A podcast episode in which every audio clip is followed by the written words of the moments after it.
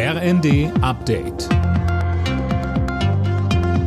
Stündlich neu. Auf den Punkt informiert. Ich bin Daniel Stuckenberg. Guten Abend.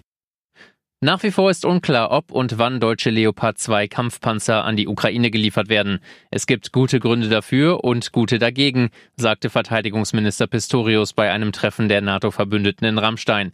Er betonte aber auch, Deutschland müsse vorbereitet sein, wenn eine Entscheidung fallen sollte. Deswegen habe ich heute Morgen meinem Haus den Auftrag erteilt, eine Prüfung vorzunehmen über die Bestände von Leopard-Panzern der verschiedenen Typen, sowohl in unseren eigenen Streitkräften als auch äh, bei der Industrie. Wir werden dabei insbesondere ins Auge nehmen die Frage der Kompatibilität der Systeme auch mit denen unserer Partner, die Verfügbarkeit und die Stückzahl.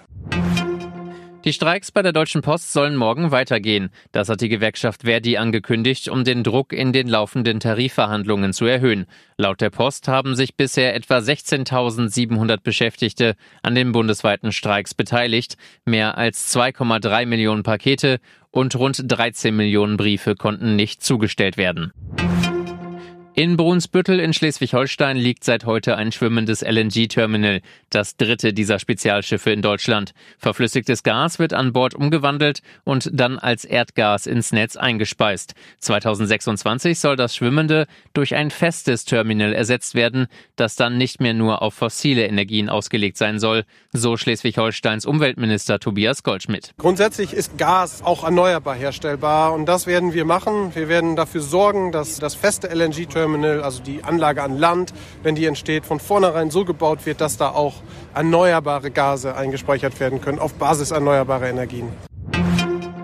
Die Fußballfans in Deutschland können sich freuen. Heute Abend geht die Bundesliga endlich wieder los. Der Tabellendritte empfängt den ersten. RB Leipzig spielt in der heimischen Arena gegen den FC Bayern. Anstoß 20.30 Uhr. Alle Nachrichten auf rnd.de